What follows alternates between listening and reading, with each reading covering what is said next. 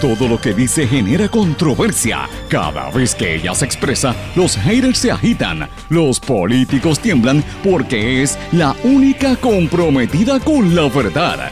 Periodista, bloguera, relacionista licenciada, analista de la noticia, escritora y le dicen la provocadora en las redes sociales. Y ahora comienza en blanco y negro con Sandra Rodríguez Coto.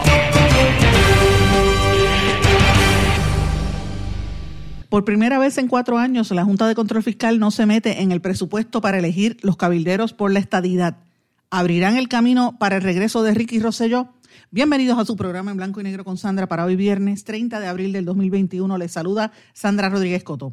Identifican sublinaje de la variante COVID de la India. El total de casos de variante subió a 362, anuncia el secretario de Salud Carlos Mellado. Empiezan a salir los entuertos del marido de Wanda Vázquez. Abogada denuncia trato hostil y humillante de parte del juez Jorge Díaz Reverón, nominado a un ascenso al tribunal apelativo. Edgardo Cruz vuelve a los tribunales por la alcaldía de Guánica, alega que no le han contado 177 votos. La vista argumentativa fue señalada para el próximo viernes. Difícil el regreso a clases presenciales en lo que queda del semestre escolar. Recipientes del PUA tienen que someter una nueva evidencia por Internet. Si reciben la carta, tienen que hacerlo. Eh, de lo contrario, le interrumpen el beneficio, dijo el secretario del Trabajo, Carlos Rivera. Tatito Hernández acudirá al Tribunal de Apelaciones de Boston luego de que la jueza Taylor Swain y la Junta de Control Fiscal se alejen de promesa por primera vez, ya que en cuatro años por primera vez no intervienen en el presupuesto, mientras que el gobernador Pedro Pierluisi dice tener poder para asignar fondos sin la intervención de la legislatura. La pregunta es, están abriendo el camino para el regreso de Ricky Rosselló como cabildero por la estadidad. Hoy lo hablamos en el programa. A la trágala, empiezan a enviar cartas para trasladar empleados de la Autoridad de Energía Eléctrica con la llegada de Luma. Y Lautier dice que con cartas de movilidad se demuestra lo insensible e inhumano que es el gobernador. Ángel Figueroa Jaramillo anticipó que continuarán la batalla contra Luma Energy chantaje político. Presidente de la Cámara no verá el nombramiento del Contralor si el gobernador no pospone el contrato de Luma. Tanto la Cámara de Representantes como el Senado han evaluado a Manuel Torres para el cargo del Contralor en respectivas vistas públicas, pero el nombramiento no ha llevado a votación. Hoy vamos a venir también con el resumen de noticias de la semana y noticias internacionales importantes, entre otros temas, aquí en su programa En Blanco y Negro con Sandra. Este es un programa sindicalizado que se transmite en todo Puerto Rico en una serie de emisoras independientes y la cadena WIAC, también a través de las plataformas digitales, los servicios eh, de dispositivos móviles y las redes sociales, llega a la diáspora. ¿Cuáles son estas emisoras? Radio Grito 1200 AM Lares, 93.3 FM en Aguadilla, 610 AM y 94.3 FM. Ambas son X61 en la zona sureste del país, Patillas, Guayama. En la cadena WIAC nos escuchan por WYAC 930 AM, Cabo Rojo, Mayagüez, WISA WISA 1390 AM en Isabela y WIAC 740 AM en la zona metropolitana. También nos escuchan a través de WLRP 1460 AM Radio Raíces la Voz del Pepino en San Sebastián. El programa se graba en formato podcast. Usted lo puede buscar ahí, el archivo de todos los, todos los programas en Anchor, Google Podcast, SoundCloud, en todas las plataformas. A las 8 de la noche se retransmite en diferido en la plataforma web radioacromática.com. Y como siempre le digo, usted me puede escribir a través de las redes sociales o de nuestro correo electrónico en blanco y negro con Sandra, arroba gmail.com. Vamos de lleno con los temas para el día de hoy en blanco y negro con Sandra Rodríguez Coto. Bienvenidos a su programa en blanco y negro con Sandra, mis amigos. Ya hoy es viernes, terminando la semana, una semana que ha sido bastante intensa en noticias. Y de mi parte les tengo que decir que estoy eh, un poco mejor que el día de ayer. Ayer fue el día más horroroso que yo he tenido en mi vida, lo tengo que confesar. Los efectos de la segunda vacuna me, tumbaron, eso fue horroroso, yo eso no, no se lo deseo a nadie, fue bien fuerte. Ya hoy me siento mejor, pero ya yo sabía que esto iba a pasar, ¿verdad? Porque a uno lo van anticipando. Eh, hay gente que se pone las dos vacunas y no le pasa nada. Yo me puse la primera y fue, no pasó absolutamente nada, pero esta segunda realmente me tumbó. Fue horrible. Lo importante es que ya tengo las vacunas puestas. Yo me imagino que tendrá que venir una tercera en algún momento, pero por lo menos me siento un poco tranquila ante la situación esta del COVID y a pesar de que la pasé mal, te lo digo de verdad, se la pasé horrible. Yo, no soy changa ni nada que se parezca, yo soy persona bien fuerte. Yo, yo por lo general nunca me enfermo. Eh, y eso de quedarme así descansando un día, pues no soy yo, yo soy bien hiperactiva. Eh, y así que me estuvo bien raro, pero, pero ¿verdad? no le deseo ese dolor a nadie, pero sí eh, les recomiendo que se, que se vacunen. No, no ponga excusa, o sea, no hay necesidad. si usted se puede evitar cualquier tipo de enfermedad o cualquier situación, pues mira, lo mejor es eso, eh, vacúnese. Eh, y más que nada por la situación del COVID, como está cada día aumentando más en todo el planeta, aquí no somos la excepción. Y de hecho, con eso es que empiezo el programa de hoy, porque precisamente mientras estaba yo tratando de descansar y de momento cuando me, despertaba, prendía ¿verdad? la computadora o el celular y, empezaba a leer noticias. Y hay una noticia que me llamó la atención y es del secretario de salud que está hablando que ya identificaron el sublinaje de la variante de la India aquí en Puerto Rico y que hay un total de variantes distintas que superó los 362 casos. Esto es impresionante, que haya tanta gente entrando y ya llegó la variante de la India que está haciendo estragos por allá en la India. Esto se salió de control. Yo sé, me imagino que ustedes habrán visto los, los vídeos de los noticiarios de la India donde están eh, quemando los, los cadáveres. Hacen unas hogueras y los queman ahí todos vivos porque no hay manera de bregar con la situación eh, y está haciendo unos estragos terribles. la variante de la India es la B16171, pero el secretario de Salud dice que esa no es la que está ocasionando los estragos acá, ni en la India ni en Puerto Rico, que es otra variante. Eh, y, aquí por lo menos estos, estos 362 contagios son, eh, corresponden a 16 niños menores de 9 años, 33 a jóvenes entre 10 y 19 y el mayor número está entre los jóvenes entre 20 a 29 años de edad, que hay 108 casos de estas variantes. Hay 67 casos entre personas de 30 a 39 años, 54 casos en el grupo de 50 a 59 años de edad, 53 eh, casos en el grupo de 40 a 49, 12 casos de mayores de 80 años. Eh, y es interesante porque en los grupos de 60 a 69 y 70 a 79 años de edad tienen eh, 9 y 8 casos eh, respectivamente. La pregunta es si esta variante está llegando por la gente que está entrando al país. Yo me imagino que los que estuvieron en Orlando, que ya, ya empezaron a llegar y ya llegaron muchos de ellos en su mayoría, sabrá Dios si traen estas variantes, ¿verdad? Pero como el aeropuerto aquí sigue abierto y por más que hayan puesto esta regla, que no, no está en otras partes, pues no sabemos.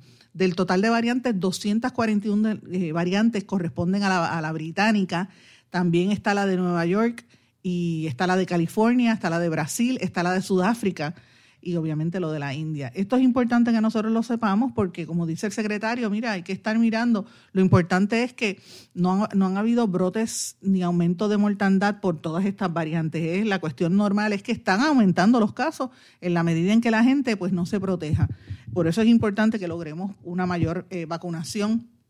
En cuanto a los, a los que vienen por, por el aeropuerto, más de 5.600 viajeros llegaron sin la prueba. Este, y, obviamente por eso todo tiene que ver. Habían llegado el miércoles por lo menos casi 19.000 viajeros, de los cuales 12.900 trajeron una prueba negativa.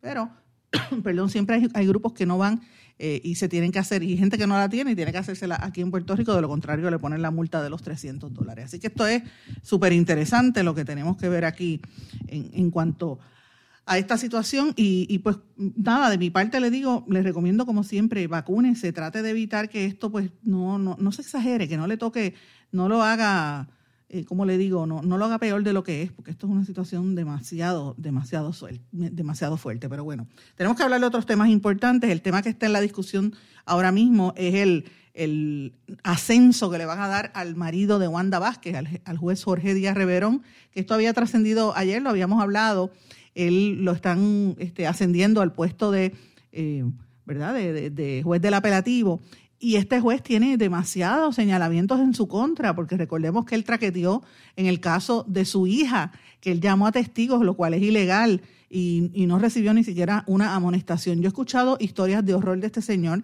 también he escuchado de juezas y jueces, amigos míos, sobre todo juezas, que me han hablado de que él es una persona maravillosa, que es encantador, que es súper chévere. Me han hablado muy bien de él algunas personas, pero también me han hablado otros muy mal. O sea que es como todo, tiene su, sus luces y sus sombras. Pero eh, levanta sospechas este nombramiento, si esto fue una negociación con el gobernador Pierluisi, porque obviamente Wanda Vázquez trató de nombrarlo y no pudo porque era en la oficina de ética le dijo que era antiético. Pero imagínate qué más antiético que de tener al marido en el gobierno, ella guisando, sus dos hijas guisando, su yerno guisando, y un marido que, que intervino en un caso que tiene muchas nébulas, que por el cual hay dos personas presas que supuestamente entraron en la casa que era de la abuela del novio entonces de, la, de una de las hijas. Miren cómo fue, la hija de Jorge Díaz Reverón y Wanda Vázquez estaba viviendo en la casa de un familiar de su novio. Y entonces otro familiar de su novio, un primo hermano, fue, entró a la casa y aparentemente se le acusó de haber robado una computadora que no era de ninguno de los dos, era del Departamento de Justicia. Y, en ese momento Wanda Vázquez era secretaria, había sido secretaria, y fíjense que ironías, él, tenía su yerno trabajando en comunicaciones allí mismo en la agencia, o sea, de eso es que se trata. Entonces el juez, aparentemente, bueno, no aparentemente, esto pasó, el juez llamó a los testigos, lo cual no es, no es este, correcto, pero ha trascendido una noticia que a mí me parece bien importante que se, que, se analice eh, y, no se debe descartar esta noticia, eh, pues es unas alegaciones de que hubo trato hostil hacia, hacia miembros de la profesión legal eh, y en este caso, perdón, ha salido públicamente que dice que, que, lo inhabilitan a él, ¿verdad? En este caso habla de que él evidentemente ha estado, es un político, ha estado participando en eventos políticos y no solamente eso, sino que trató de, de impugnar a una abogada de la Sociedad para Asistencia Legal, la insultó, eh, y le radicó cargo y cuando ella se quejó de él, él, fue y le puso una querella para destituirla como abogada. Esto lo dio a conocer la, licenciada Laura Cos de, en contra del juez eh, Reverón. Ahora, yo menciono, no iba a mencionar el nombre de esto, pero lo voy a decir eh, públicamente. Yo no estoy descartando lo que dijo la licenciada Laura Cos Guzmán. Laura Cos Guzmán es la hija de Papo Cos y la hija de María de Lourdes Guzmán. Y yo quiero mencionarles algo. Yo tomo con pinzas lo que dice esta muchacha. Eh, no, fíjense que no estoy negando que sea cierto, pero siempre uno pone el freno porque conozco la personalidad de esta muchacha, la licenciada Laura Cos y Laura Cos es una troll de las redes sociales eh, que eh, me atacó a mí porque ya era fanática y militante del partido Victoria Ciudadana y antes de las elecciones, sin yo saber quién es ella, me empezó a atacar y me insultó. Simple y llanamente por yo decir que yo, este, ustedes recuerdan cuando cuando Alexandra Lúgaro, el Cobo Santa Rosa, la, en su personaje de la Comay, publicó una foto de la hija de Alexandra Lúgaro, eh, una foto bastante fuerte, y, fue como una humillación horrible que le hicieron a Alexandra Lúgaro, que, que Alexandra Lúgaro tuvo que salir hasta llorando con, con Manuel Natal. Fue horroroso el, el, utilizar a una niña.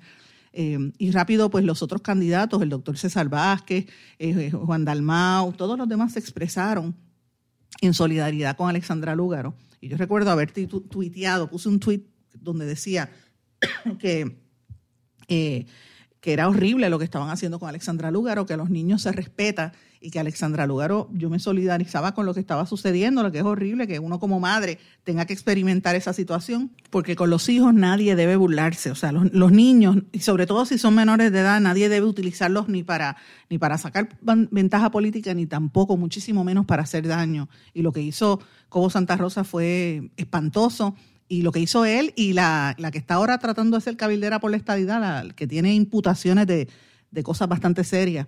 Eh, la, torre, la, la, ínsula alocada, creo que es que se llama la página de ella, si no me equivoco. Eh, pues esta señora eh, también utilizó eso para tratar de humillar a Alexandra Lugaro y eso pues no, eso estuvo mal.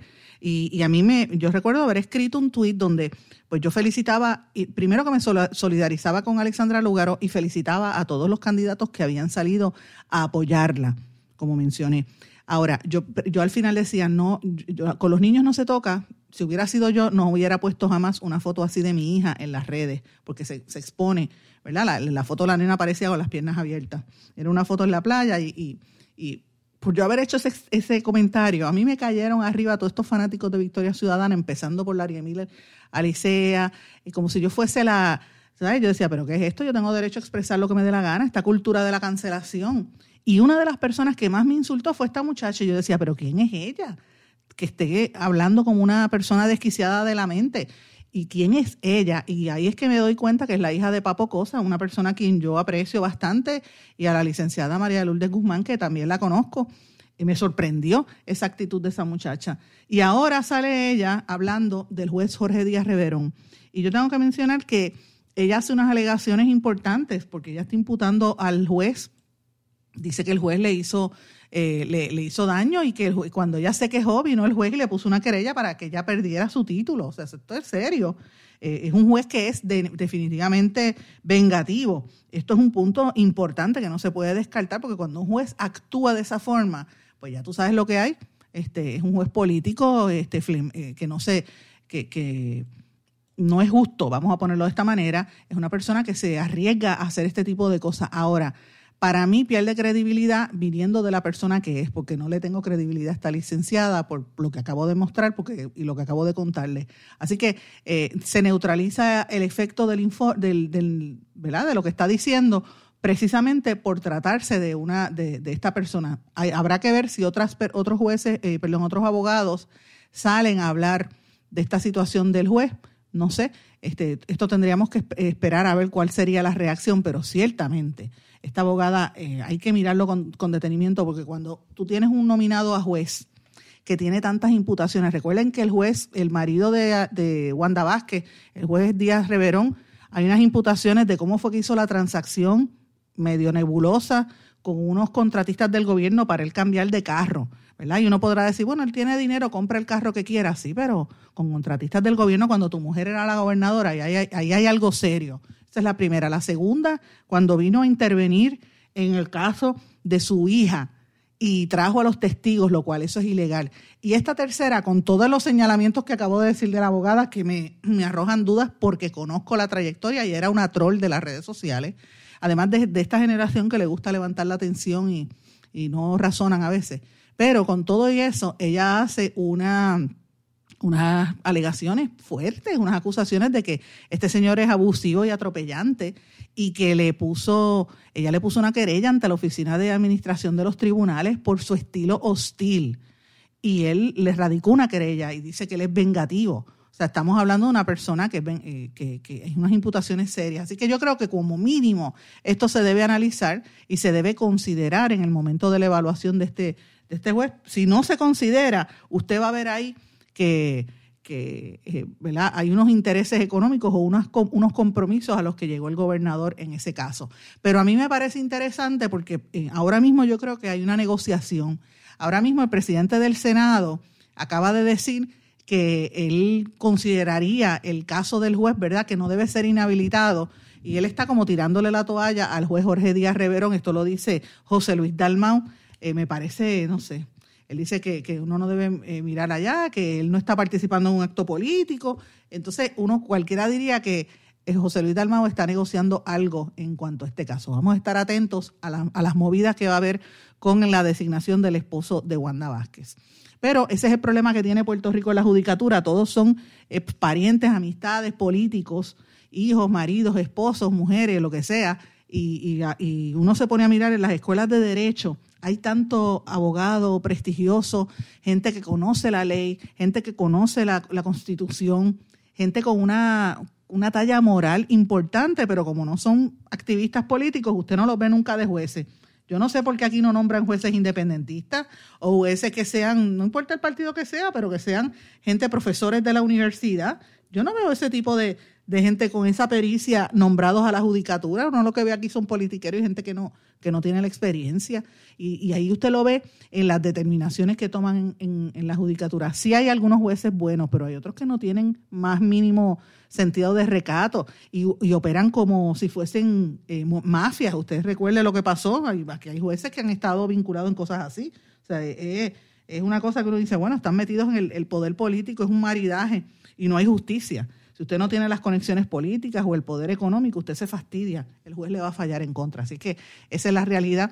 Y cuando uno analiza lo que está pasando, uno dice, bueno, estamos en el caldo de cultivo. Yo esto que le voy a comentar ahora, yo lo he estado comentando esta semana consistentemente porque el que lee la historia y conoce la historia sabe que las cosas se repiten. Y lo que está pasando en Puerto Rico, por un lado con el alza en, la, en el narcotráfico, la cantidad de droga que está entrando aquí, es una cosa impresionante, pero por otro lado el nivel de corrupción está tan fuerte en el gobierno, en la judicatura, en la Asamblea Legislativa, como nunca antes.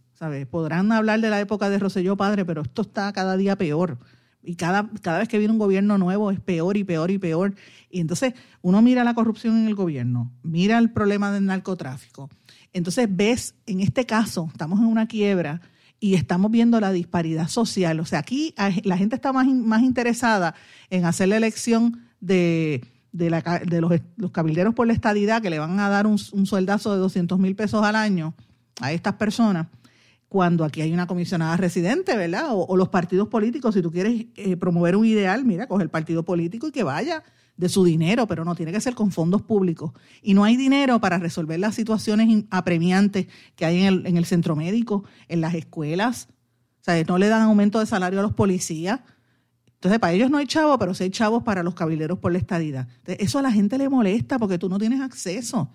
Y entonces, aquí se está dando una una, es como una sensación de, impunidad. Entonces tú ves todos estos millonarios comprando la casa de 30 millones de dólares, las casas estas de eh, comprando los terrenos de Puerto Rico, las playas, todos estos que tienen un paraíso fiscal y de hecho les anticipo que estoy viendo bien eso de la ley 2022, la cantidad de empresas que tienen esas, esos beneficios contributivos para no pagar contribuciones extranjeros y de aquí, porque hay muchas compañías de aquí también que han puesto a Puerto Rico en un paraíso fiscal, mientras la gente está fastidiada. Mire, por situaciones como esta, Cuba, vino un, vino, vinieron unos locos que eran rebeldes, balbudos, y estaban hartos de lo que estaba pasando en Cuba, que era lo que se vive ahora mismo en Puerto Rico, y lograron captar la atención de la gente, se, se montaron en el poder, después resultaron ser los, los comunistas, ¿verdad? La, situación de Fidel Castro y toda esta gente, pero se hizo una revolución, y a veces yo pienso que Puerto Rico ya está en ese nivel, con tanta corrupción que hay, eh, que si llega a, surgir un líder, mira, cualquier cosa pasaría, pero nos lo hemos buscado, porque los partidos políticos son una jauja de, corrupción. Y ahora mismo, pues mira, los que, han, los que han estado en el poder son los PNP en los últimos años. La realidad, yo no digo que los populares no sean corruptos, claro que lo son, pero los populares ya no existen. Ese Partido Popular está a punto de desaparecer. Es la realidad. Porque el Partido Popular, aunque haya tenido una elección grande de eh, cuarenta y pico de alcaldías, el liderato no está. Eh, y usted lo ve en estas determinaciones, estas eh, ahora mismo José Luis Dalmau decir que, va a, eh, ¿verdad? Como que defendiendo al Jorge Díaz Reverón, pues ahí tú sabes que está negociando algo. Entonces uno dice, pero ven acá, ¿cuál es el rol de, la minoría? Esto, de verdad que, que, este país no, no echa hacia adelante y ese es parte del problema. Y uno, eso mete miedo cuando uno dice, ¿cuál es el futuro de Puerto Rico? Cuando uno ve este tipo de cosas. Terrible por demás. Entonces, uno mira, ¿cuál es la opción? ¿Verdad? Vendrán partidos nuevos como vino con Dignidad o con Victoria Ciudadana, o vendrán independientes, pero es que también el sistema les, falla en contra. Uno de estos es Edgardo Cruz, el de Guánica, que desde el principio hemos estado cubriendo este caso. Él no se da por vencido y vuelve a los tribunales con un recurso de revisión judicial eh, para que revise la resolución que hizo, que, que emitió la Comisión Estatal de Elecciones el pasado 19 de abril, y él dice que no le contaron 177 votos a su favor eh, de los cuales pues eran algunos votos adelantados y él dice, mira, los, los, informes no aparecen los, los votos que eran míos, así que me robaron las elecciones, dice este candidato independiente, así es que él está acudiendo al tribunal, van a tener una vista en los próximos días, el próximo viernes, la semana que viene, así que me parece interesante esta situación. Y, y entonces vamos al, al, al meollo de la realidad. Usted que me está escuchando, ciudadano, posiblemente mamá o papá, o abuelito o abuelita, ¿verdad? Que tiene sus nenes en las escuelas públicas del país. Pues mire, ya se está anticipando que es bien difícil que regrese las clases de manera presencial en lo que queda de semestre escolar.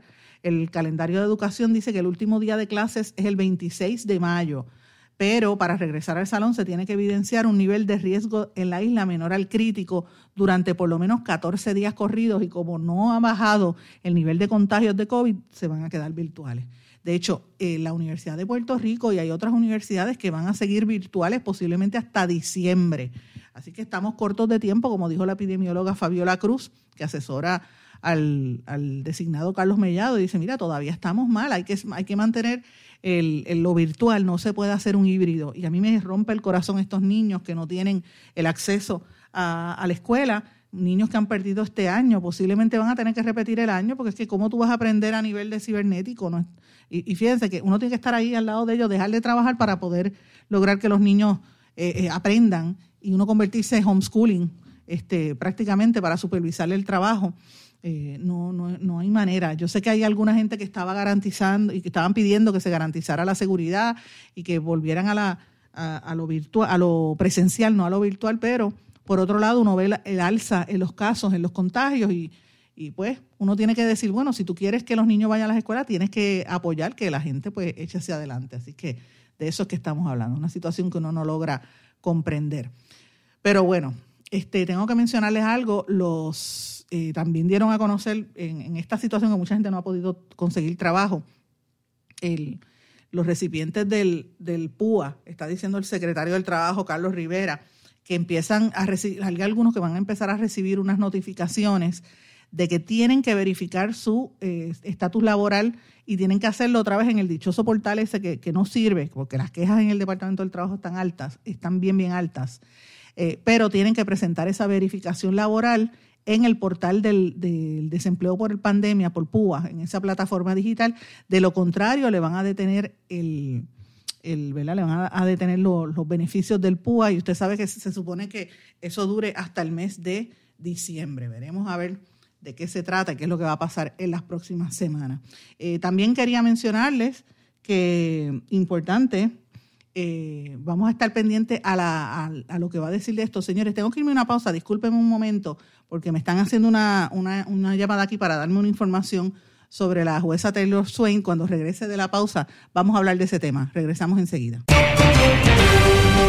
No se retiren, el análisis y la controversia continúa en breve, en blanco y negro, con Sandra Rodríguez Coto.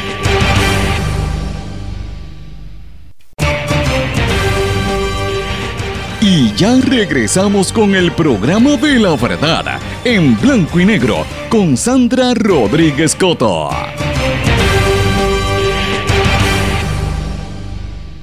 Regresamos en blanco y negro con Sandra. Bueno, les decía antes de, irnos a la pausa que, vi un titular aquí importante que quiero compartir con ustedes y tiene que ver con la jueza Laura Taylor Swain el presidente de la Cámara, Tatito Hernández, ustedes saben que anunció que iba a acudir al tribunal, va para el tribunal apelativo en Boston, luego de que la jueza tal, eh, Laura Taylor Swain le negara un pedido de interdicto para frenar la asignación de fondos que hizo el gobierno para celebrar la elección especial de los llamados cabilderos por la estadidad. Eh, Tatito Hernández dijo que pues iba a apelar el fallo y que aunque solo tenía las, las expresiones verbales de la jueza, tan pronto se traduzca una, en una orden escrita, pues él va a ir al foro apelativo y que eh, pues que esto se tiene que detener, ¿verdad? Pero ahora vamos a hablar de la parte interesante de este caso. La, la Junta de Control Fiscal, por primera vez en cuatro años, oigan esto, por primera vez en cuatro años alegan neutralidad y no interviene con el presupuesto y se aleja de, de lo que dice la ley promesa por el estatus. ¿Y por qué? Porque va a haber una elección por cabilderos por la estadidad. O sea, ¿qué neutralidad es el, el, permitir que un solo sector haga una elección para la cual el resto del país esté en contra? Fíjense qué clase de neutralidad tiene la Junta, que no tiene absolutamente ninguna. Y ahí usted ve el maridaje que hay entre la Junta de Control Fiscal y el sector político del PNP, empezando por Pedro Pierluisi, que no podemos olvidar, fue abogado y, trabajó con la Junta de Control Fiscal. O sea, no perdamos eso de perspectiva. Así que la jueza Laura Taylor Swain, que yo siempre digo es la mujer que manda en este país realmente, porque Puerto Rico lo mandan dos mujeres, Laura Taylor Swain y su subalterna de manera indirecta, Natalie Yaresco, la Junta de Control Fiscal, porque la que toma las determinaciones finales sobre la economía del país es esta mujer, Laura Taylor Swain. Aunque no le guste a la gente, es americana y aunque no le guste, americana y negra, increíblemente por va. Aquí manda la negra, como dije yo en una columna hace tres años. Eh, claro, aquí nadie lo dice públicamente, todo el mundo se quiere culiar, pero es la realidad y se lo tienen que chupar porque es la jueza que está mandando esta colonia según la ley promesa. Pero fíjense qué cosa más interesante. Cuando Tatito Hernández vaya al, apelativo, después que Laura Taylor Swift le negó eso, eh, lo va a hacer ahora en un nuevo terreno, porque el gobierno está en bancarrota, no está sujeto a promesa cuando se trata del estatus político. ¿Qué es eso? ¿Cómo, ¿Cómo, es posible que una determinación de utilización de fondos públicos no quieran meter las manos, alegando que es política? Aquí es, algo bastante, bastante fuerte. Eh, yo no sé, yo, entiendo que esto, esto tiene que ver con las relaciones políticas que hay entre Pedro Pierluisi y la Junta de Control Fiscal, porque ¿sabes? En otras ocasiones, para meterse con la Universidad de Puerto Rico y quitarle fondos a la UPR y a todos los demás, las pensiones de cientos de miles de empleados públicos, para eso sí está activa la Junta de Control Fiscal y la ley promesa. Pero para gastar dinero en una elección que la inmensa mayoría del país rechaza, entonces no quieren actuar. Fíjense cómo estamos, dígame si, si no estamos siendo esclavos. Esto es como si fuera un esclavo. En vez de darnos con, el látigo, con un látigo, nos meten estas, estas leyes de promesa esa es la realidad. Puerto Rico es esclavo de estos intereses económicos y no nos damos cuenta porque la gente vive en sus nubes, en la nube, en Babia, la gente no se da cuenta por el fanatismo político. Entonces, si esto de verdad eh, acercara a la estadidad, pues mira, uno podría entenderlo, pero ni siquiera la acerca, porque en Washington la gente se ríe de estas cosas, no le hace caso. Porque para que aquí haya un cambio real político tiene que darse en Estados Unidos, junto con Puerto Rico, evidentemente, pero allá más que acá y allá no se está dando. Los políticos no le prestan la atención a Puerto Rico, ciertamente. Por más que digan, miren, primero se convierte Washington en, estado, antes, a Washington DC, antes que Puerto Rico. esa es la realidad. Y esto me trae un tema que yo creo que no podemos olvidar de esta elección que se supone que sea ahora en mayo, ¿verdad? Que quieren empujarla a como de lugar y la Junta pues levantó las manos es quiénes son los candidatos a esta mogolla que se llama Cabilderos por la Estadía. Aquí hay unos cuantos eh, candidatos, y unos candidatos independientes como el ex monitor federal Arnaldo Claudio, como doña Miriam Ramírez de Ferrer, y hay otros candidatos que, que, han sido nominados, como la de la ínsula locada, que no sabe hablar inglés, como Mayita Meléndez, que el inglés está más goleta que el de Alejandro García Padilla, y ustedes perdónenme, pero hay que decirlo de esa manera, y otra serie de personas que uno pues los desconoce. ¿Por qué yo digo que esto es importante y no es una burla, es, algo serio que estoy hablando? Porque si tú quieres defender tu ideal, lo menos que debes es saber comunicarte en, tu, en el idioma de la, de la metrópoli y si tú no tienes la destreza para hablar en el idioma, ¿para qué entonces te, te arriesgas a postularte a una posición para la cual necesitas poder comunicarte, necesitas poder hablar y llevar el punto, no este, llevar unos papeles escritos y leer los papeles. Eso no es así. Tú tienes que tener la posibilidad de entablar relaciones y, conversaciones en esto de la elección. Así que eh, me parece a mí que aquí no se ha mencionado eso, el tema del idioma, y es importante. Hay algunos candidatos que ni siquiera pueden hablar el idioma inglés y los están protegiendo. Entonces la pregunta es si esto es una pantalla para traer por la cocina otro candidato right-in. Mire, como hay tanto candidato pendiente a esto, va a pasar como en las elecciones. Esa es la nueva estrategia del PNP. Hay tanta gente que se mete a, la elección que si de momento surge, eh, ¿cómo le digo? De momento aparece eh, alguien por la izquierda y de momento dice, espérate, yo me voy a meter de candidato, lleva 10 mil personas a votar, mire, ese señor se cuela. Y esa es la estrategia que yo creo que están tratando de hacer un grupo que impulsa el regreso de Ricky Rosselló.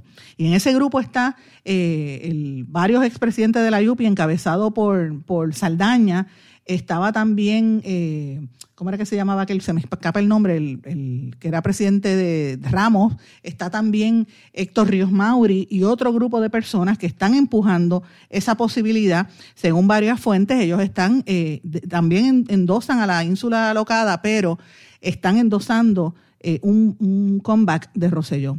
Ricky Rosselló podría postularse de manera eh, in, como está haciendo, eh, por ejemplo, el monitor federal, y gana. Si ese hombre llega y gana, va a estar siendo empleado del gobierno de Puerto Rico, o sea, pagado con fondos públicos, 200 mil dólares al año, y sería su comeback político a la isla. ¿Esto pasará de verdad como están especulando mucha gente? Pues no, no sabemos, el tiempo lo va a decir, ¿verdad? Pero ese es el comentario insistente en varios sectores políticos, que eso es lo que hay detrás de todo esto. Ricardo Rosselló está loco por regresar, está haciendo lo indecible por limpiar su imagen después de que el gobierno, el pueblo lo tuvo que votar en el verano del 2019, a ver si esta gente, si el pueblo lo va a aceptar nuevamente, si él decide regresar y regresaría pagado con fondos públicos de ser candidato a esta elección especial. Veremos a ver qué pasa. Yo todavía lo veo un poquito nebuloso, ¿verdad? Pero ese es el rumor insistente que está en la calle en los círculos políticos. Habrá que ver si es cierto. Yo, como insisto, es lo que están diciendo la gente por ahí, incluso en el mismo PNP, eh, altos líderes del partido con los que he estado conversando en estos últimos tres días. Pero bueno, yo cuando lo vea lo puedo creer, porque la salida de Ricky Rosselló fue muy, muy dura y yo no creo que, a la, aunque él quiere regresar, no creo que él se preste para hacer una cosa con tan corto tiempo. Así que esa es mi opinión, ¿verdad? No creo que él lo haga. Pero hay mucha gente que insiste en que sí. Veremos a ver, el tiempo nos dirá. Eh, bueno, eh, hay, hoy trasciende una noticia también importante sobre el esquema de que, que montó allí una serie de inversionistas en el municipio de Mayagüez y el prestamista del municipio insiste en embargar el Palacio de Recreación y Deportes. Yo me pregunto si por eso es que eh, se tuvo que ir de ahí la gente de, de Voces y de la Guardia Nacional que estaban haciendo las vacunas, las vacunaciones las estaban haciendo allí, ahora se mudaron para la UPR, el recinto de Mayagüez, ¿verdad? Pero esto tiene que ver porque el municipio y la compañía El Ojo de Dios LLC, creada para producir películas, se opusieron a la solicitud de reconsideración que presentó la Cooperativa de Ahorro y Crédito de las Piedras para embargar preventivamente el Palacio de Recreación y Deportes de ese municipio mediante unas mociones presentadas la semana pasada. La Administración Municipal y el Ojo de Dios pidieron al tribunal por separado que declare no al lugar la reconsideración o que celebre una vista para que la cooperativa evidencie que como prestamista tiene derecho a embargar la propiedad ante el incumplimiento contractual. Así que esto tiene que ver con con el Mayagüez Economic Development Inc. y Medifilms, que no han contestado la solicitud hecha por la cooperativa. Ustedes saben que este es el, el problema que tiene el, municipio de, de, Mayagüez y el alcalde, que estuvo un montón de semanas sin contestar eh, debido a, las supuestas inversiones que hizo eh, fraudulentas a través de, ¿verdad?, que hicieron unos asesores del municipio por casi 9 millones de dólares. Esta situación continúa. Eh, otra cosa también que, quería mencionarles, fíjense cómo, cómo, caen de pescado los municipios y los alcaldes y los, y, los funcionarios de gobierno. El alcalde de Mayagüez decía que él cayó de pescadito, ¿verdad? Le, le, le, cogieron de bobo en estas inversiones de Medifilms. Ahora también aparece que en el centro de ingresos eh, Centro de Recaudaciones e Ingresos Municipales, el CRIM en Caguas, también cayeron de, de bobo porque el FBI recibió un referido de una querella por estafa en el CRIM de Caguas. Según la denuncia radicada, alguien que no se puede identificar se hizo pasar por contratista y a través de un correo electrónico solicitó el pago y se apropió de casi 52 mil dólares y esto pues obviamente ya lo sabe la, la, división de robos a bancos y de fraude, así que, que, fueron los que hicieron ese referido. Miren cómo está el truco en este país con todos estos fondos que llegan, pero bueno. Eh, uno de los temas importantes que está bajo la mesa ahora mismo es la aprobación del contrato de, de Luma. Eh, y esto es bien fuerte. Desde ayer han estado circulando una serie de cartas donde están ordenando a partir del lunes el traslado de personal eh, de agencia y el presidente de la Unión de Trabajadores y de la Industria Eléctrica y Riego, Lautier, el presidente Ángel Figueroa Jaramillo, catalogó como inhumano e insensible la entrega de estas cartas de movilidad a los empleados de la Autoridad de Energía Eléctrica y dice que esto es este prácticamente demuestra lo, humano e insensible que es el gobernador Pedro Pierluisi, porque usted es empleado y de momento recibe una carta que se tiene que ir para otra agencia de gobierno eh, y así que esto es lo que está pasando porque eh, es parte de la transición que se hace de la Autoridad de Energía Eléctrica hacia Luma. Esas son las cartas.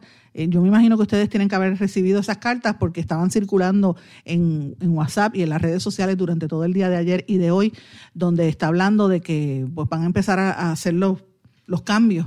Y si usted no quiere trabajar con Luma, pues usted se va a tener que ir a trabajar en una, una, en cualquier otra agencia. Entre los cambios que están haciendo, que esta es la parte más sorpresiva de todo esto, Señores, muchos ingenieros, cuando hay tanta necesidad de ingenieros profesionales, los están mandando a trabajar en Hacienda, los están mandando a trabajar en otras agencias de gobierno y uno dice, bueno, pero ¿en qué quedamos? Esto es, esto llora ante los ojos de Dios porque con tanta necesidad que tiene energía eléctrica, entonces después uno se queja, se va la luz y hay problemas eléctricos y dicen rápido, Lautier, rápido critican a, a los empleados públicos, pero mire, si es que los estás trasladando La, mire, la carta dice así, la, estaba buscando, dice así, a todo el personal. A partir de eh, ayer, jueves 29, la Autoridad de Energía Eléctrica comenzará el proceso de notificación a sus empleados de la movilidad a otras entidades gubernamentales en cumplimiento con la Ley 120 del 2018. Todos los empleados, excepto los del, lo del Directorado de Generación y Sistema de Retiro, deberán presentarse a su lugar de trabajo para recibir la notificación. Esta cita es compulsoria e indelegable. Usted tendrá hasta el sábado primero de mayo a las 3 de la tarde para recoger la notificación de su lugar de trabajo.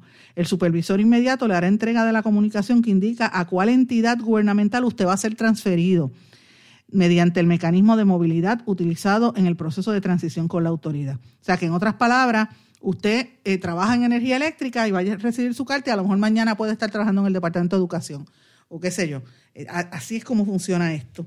Terrible, terrible por demás cómo quebraron cómo el gobierno, por sus acciones políticas, porque no fueron los empleados, fue el gobierno, quebró la, la, corporación más rentable del país y lo han convertido en eso que es ahora mismo energía eléctrica que va a la privatización. Tengo que irme a una pausa, regresamos enseguida. No se retiren, el análisis y la controversia continúa en breve, en blanco y negro, con Sandra Rodríguez Coto.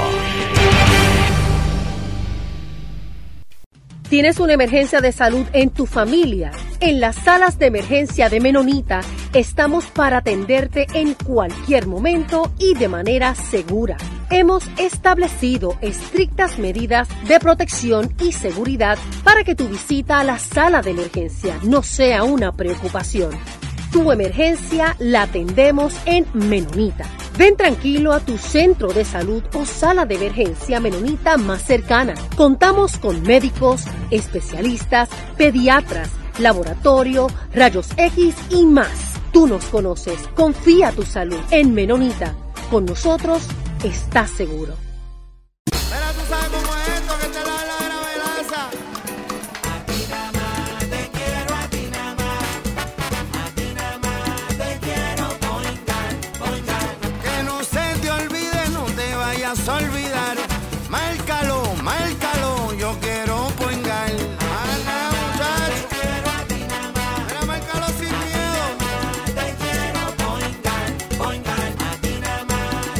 Yo quiero point guard. Quites el dolor de cabeza con sus obligaciones de contabilidad con los servicios que presta Villalba y Villalba Company. Directo, personal y con sensibilidad humana. Lo que se busca en un verdadero asesor de contabilidad para todo tipo de servicio de contabilidad, pago de IBU, pago de nómina, informes trimestrales y anuales y otros. Ofrecen servicio directo personalizado. Villalba y Villalba Company. Para orientaciones, su teléfono el 939-336-5774. 939-336-5774. 5774. Y ya regresamos con el programa de la verdad en blanco y negro con Sandra Rodríguez Coto. Regresamos a esta parte final de En Blanco y Negro con Sandra. Se me olvidó mencionarles algo al final y lo menciono ahora en el, en el segmento anterior que estuvimos hablando sobre Luma Energy. El presidente de la Cámara, Tatito Hernández, dijo que no verá el nombramiento del Contralor Manolo Torres si el gobernador no pospone el contrato de Luma. Ustedes saben que tanto la Cámara de Representantes como el Senado han evaluado el, nombramiento de Manuel Torres Nieves para el cargo de Contralor en vistas públicas, pero no se ha llevado a votación. Y ahora los legisladores, en este caso el presidente de la Cámara, dijo que no, no lo van a ver y no van a votar hasta tanto no se detenga el proceso con este contrato de Luma como una medida para tratar de negociar y aguantar esta situación. Evidentemente hay mucha preocupación de parte de los legisladores porque hay unas, eh, unas partes de ese contrato que tienen unas lagunas y unas dudas bien fuertes, así que veremos a ver qué sucede, pero ya mientras tanto ya los empleados están recibiendo las cartas para moverlos de lugar. Eh, también hoy trasciende en el periódico El Nuevo Día, esta mañana lo leí, que están, el director del Hospital de Trauma, Pablo Rodríguez, estaba, ¿verdad? Obviamente advirtiéndole al, gobierno que la pérdida de la acreditación del programa de neurocirugía va a provocar muchas muertes en el país, porque el centro de trauma es lo, principal. Y esto es importante que nosotros lo tengamos en consideración, porque aquí le están dando espacio al doctor Segundo Rodríguez Quilinchini como si fuera la gran, eh, ¿verdad? La gran cosa, eh, y dándole una deferencia cuando él es, él es el responsable directo de que se haya perdido esta acreditación por, estar politiqueando, no estuvo al tan, no estuvo, ¿verdad?, al mando de lo que estaba ocurriendo a nivel de acreditación en ese programa y estamos perdiendo profesionales y Puerto Rico se arriesga a, a tener muertes porque no va a haber neurocirujanos disponibles precisamente por la incompetencia de figuras como Segundo Rodríguez Quilinchini. Él es excelente médico, todo el mundo habla bien de él como médico, es un excelente profesional, pero como administrador se colgó. Y yo creo que hay que rendir cuentas porque con la renuncia no basta. Una renuncia al puesto no es suficiente para, para que eh, exponer las vidas de tanta gente, pero eso es para que usted vea cómo aquí se protegen. Él le han creado esta figura y ustedes ven en mismos medios, como el mismo Nuevo Día, haciéndole relaciones públicas y propaganda, ambas cosas, eh, en vez de estar cuestionando y fiscalizando su rol en la pérdida de esa acreditación. Y yo creo que es hora de que aquí se tomen las cartas sobre el... Aquí hay que empezar a, a, cuestionar la, incompetencia de los funcionarios que tiene... Toda acción tiene una reacción. Aquí no se puede permitir ni perdonar cuando se pierden acreditaciones de esta magnitud. Así que esta renuncia de este señor Segundo Rodríguez Quilinchini no es nada. O sea, no se puede permitir así despacharlo con, con esa tranquilidad cuando él fue responsable directo de esta situación que ya se está anticipando va a causar muertes en Puerto Rico. Esto es bien peligroso. Pero bueno, vamos a hablar algunas noticias internacionales y de Estados Unidos que me parecen importantes. En Estados Unidos todo el mundo sigue hablando del mensaje de, Biden, ¿verdad? De lo que de los primeros, eh, ¿verdad? La promesa que él hizo en, el, mensaje ante el Capitolio de los, el plan que tiene de invertir cerca de 1.8 billones de dólares, pero eh, Biden celebró sus primeros 100 días en el poder en Georgia, el estado que, el viajó a Georgia, el estado que le catapultó al poder, y estuvo allí reunido con Jimmy Carter y la ex primera, primera dama Rosalind Carter, estuvieron allí hablando, obviamente eh, salieron las fotos de él, ahora están hablando del traje que usó la primera dama, que tenía las flores bordadas de cada estado, incluyendo la flor de maga de Puerto Rico, entre otras. Pero no es la, no es la primera vez que hace eso, ella también lo hizo en el, en el code que utilizó el día de la juramentación. Pero bueno, eh, hay una noticia que yo creo que es importante, que está, es una advertencia que, que lanzó el Departamento de Energía de los Estados Unidos, que advierten que hay un tanque con desechos nucleares en Washington que podría tener una fuga. Señalaron que la contaminación en el área no es nueva y que por, por, lo menos en este momento no hay un riesgo mayor para el público, pero hay preocupación. Se trata de un tanque subterráneo con desechos nucleares en el estado de Washington que data de la Segunda Guerra Mundial y que parece tener una fuga y estar derramando líquido contaminado en el suelo. Esto lo advirtió el Departamento de Energía.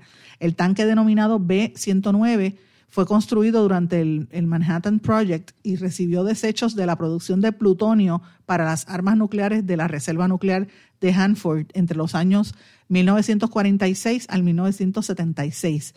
Y se estima que tiene 465 mil litros de líquido radioactivo. Es el segundo depósito de los 149 que hay en la zona que se cree que tiene fugas. Los primeros problemas se descubrieron en el año 2013, aunque las autoridades sospechan que podría haber muchos más. El Departamento de Ecología y la Agencia de Protección Ambiental, la EPA, fueron notificados de, sobre las probabilidades de que ese tanque tenga una, fuma, una fuga y, parecería haber una caída en el nivel de los desechos. Esto es peligrosísimo, porque imagínate, una fuga radioactiva que empiece a tener problemas en la zona, pues eh, sería fuerte. Este, y obviamente dicen que este, ¿verdad? este tipo de cosas no representa, según ellos, un riesgo para la salud y la seguridad de las personas todavía, pero conocemos que eso es la versión oficial hasta que después empiezan a salir la gente con enfermedades. Así que hay que estar bien atentos a esta situación. Eh, amigos, pasando a América Latina, siguen los temas del coronavirus como el eje principal. Hay unas polémicas en, en Chile, hay unas, después de las pugnas, de hecho, de las protestas del año pasado, eh, han habido, han referido al presidente Piñera a la Corte Internacional por, por lo que pasó durante las protestas anteriores y siguen en alza los casos de COVID a pesar de que tienen tanto nivel de vacunación. En Colombia, por ejemplo, eh, ya superó los 500 muertos por día, se registraron 17.000 nuevas infecciones, van un total de 73.230 muertos y el total de contagios en, Colombia llega a 2.8 millones de personas. Esto es muy fuerte. En Brasil, las muertes superaron los 400 mil personas. Es increíble. Es el país de América Latina más afectado por esta enfermedad. Terrible por demás. Y así están el resto de los países también. Eh, hay una noticia que a mí me. Yo vi un vídeo, no sé si ustedes han tenido la oportunidad de verlo, me llamó mucho la atención. Ah, hubo una emergencia increíble en Israel. Una estampida dejó por lo menos 44 muertos en una actividad que hubo, un festival religioso al norte del país. Y eso fue la madrugada de hoy, en una estampida eh, de, este festival religioso, tuvieron que llamar a el Servicio Nacional de Emergencia de Israel para tratar de atender a, más de 100 personas que resultaron heridas, varios de ellos en condiciones críticas. El primer ministro Benjamín Netanyahu describió el accidente como un gran desastre y dijo que estaría orando por las víctimas. Eh, y ellos estaban evacuando, ¿verdad? Toda, el, periódico Times of Israel determinó que miles de, de, judíos habían iniciado el jueves una peregrinación a la ciudad de Merón para la fiesta religiosa anual del Lag Obomer la celebración es el evento más grande que se lleva a cabo en el país desde que comenzó la, pandemia del coronavirus. No sé si ustedes han visto la, ¿verdad? los videos, yo los vi. Y ahí es como si fuera subir una montaña y están, pero le digo, miles de personas caminando uno al lado del otro, uno al lado del otro. Y aparentemente eh, alguien resbaló y empezó a resbalar uno encima del otro, se cayeron en unos escalones y e, en unos escalones y eso fue lo que provocó la estampida. Y ahí miles de personas se cayeron, el lugar era extremadamente pequeño y lo y no sé cómo sobrevivieron porque de verdad mete miedo cuando uno ve esos visuales, así que les recomiendo que lo busquen en las redes sociales o en YouTube que se va a sorprender cuando vea cómo la gente, ¿verdad? Por la cuestión religiosa, la primera vez que se, se reúne tantos miles de personas en Israel, que está, es uno de los países que mejor ha manejado el tema del COVID, ¿verdad? Han, han tenido casi un 100% de vacunación pero se dio esta situación terriblemente ayer. Pero bueno, señores, estamos terminando la semana. Esta ha sido una semana bien intensa de noticias eh, y quería pasar con ustedes revista de algunos de los temas que hemos trabajado desde, desde el fin de semana para acá. Como todos los días, siempre que, como todas las semanas, nosotros siempre que terminamos una semana, publicamos en el blog en blanco y negro con Sandra un resumen con las, los titulares de las noticias más importantes, porque muchos de ustedes me lo han estado pidiendo y no sé, le gusta hacer referencia a esto, así que tengo el resumen allí, con gusto lo vamos a, compartir después que salgamos del aire, estaba ahí disponible, usted lo puede ver. Eh, y comienzo diciendo que el sábado nosotros dedicamos el programa de, la bata puesta en YouTube a, a, la lucha por la verdad lo difícil que es la vida en Puerto Rico para las personas con algún tipo de discapacidad o impedimento. Hablamos de las 17 muertes que había en ese momento del COVID-19 el, eh, un estudio de MIT que retaba las políticas de distanciamiento social y dice que ya no es seguro ni siquiera los seis pies de distancia y que el gobierno de los Estados Unidos estaba pidiendo que no se reusen las mascarillas N95. hablábamos de las nuevas cepas que descubrieron en la India y en, el, y en Túnez y el, la reanudación de la vacuna de Johnson Johnson. También hablamos del panel del FEI que iba a radicarle cargos a la exsecretaria de Justicia, Wandimar Burgos y que eh, obviamente la Asamblea Legislativa hace meses que está, está pendiente a lo que nosotros hace meses venimos denunciando en el caso de Javish Collazo. Eso fue el sábado, el nombramiento de Eliezer Ramos Párez, entre otros.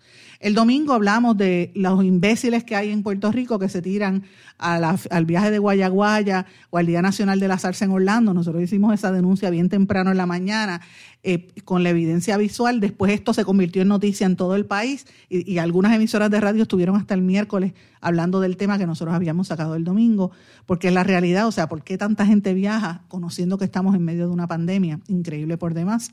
Eh, los científicos le salieron al paso a quienes los acusan de crear histeria sobre el COVID-19. Eh, presentamos visuales de lo que pasó en Palmas del Mar, en La Parguera y en otros lugares y eh, la primera muerte del COVID, que también recordamos que se dio en el Día Nacional de la Salsa el año pasado.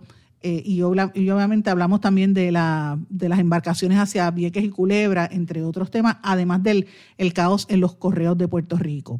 El lunes hablamos de, obviamente, el alza en los casos de COVID, en la criminalidad, en las, en las renuncias del gobierno y en los nombramientos a puestos en el gobierno, porque eran demasiadas las noticias que estaban una detrás de la otra, así que todo eso lo hablamos en el periódico, en el programa del lunes, periódico no, en el, en el programa. Todavía me, me quedan estos laps de que siento que todavía trabajo en el periódico, hace más de 15 años que yo no trabajo en periódico, pero bueno, fueron muchos años, así que me disculpan.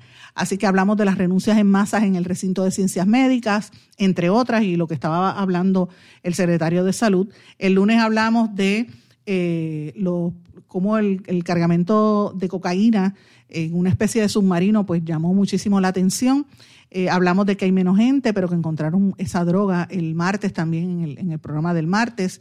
Eh, hablamos también de los asesinatos que no se resuelven, como el de Kevin Fred, como el de Alexa, que no, ¿verdad? Como que no, la policía no da información al respecto, y esto en, el contexto de lo que había ocurrido en La Perla, donde pasó todo, ¿verdad? Lo que se, lo que se alegaba que, que mataron y por cremar, ¿verdad? Que, ah, eh, incineraron a una persona increíblemente por, por una noticia muy trágica.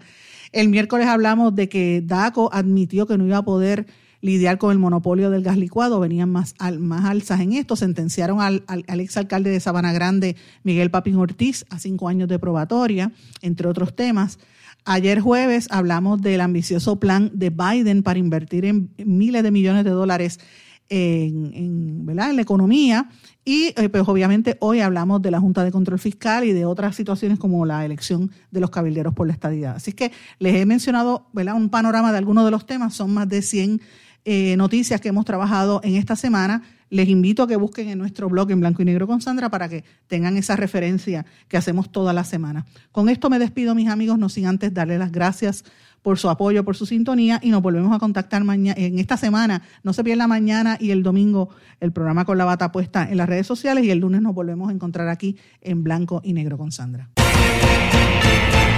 ¿Se quedó con ganas de más? Busque a Sandra Rodríguez Coto en las redes sociales o acceda a en blanco y negro.blogspot.com porque a la hora de decir la verdad solo hay una persona en la cual se puede confiar. Sandra Rodríguez Coto en blanco y negro.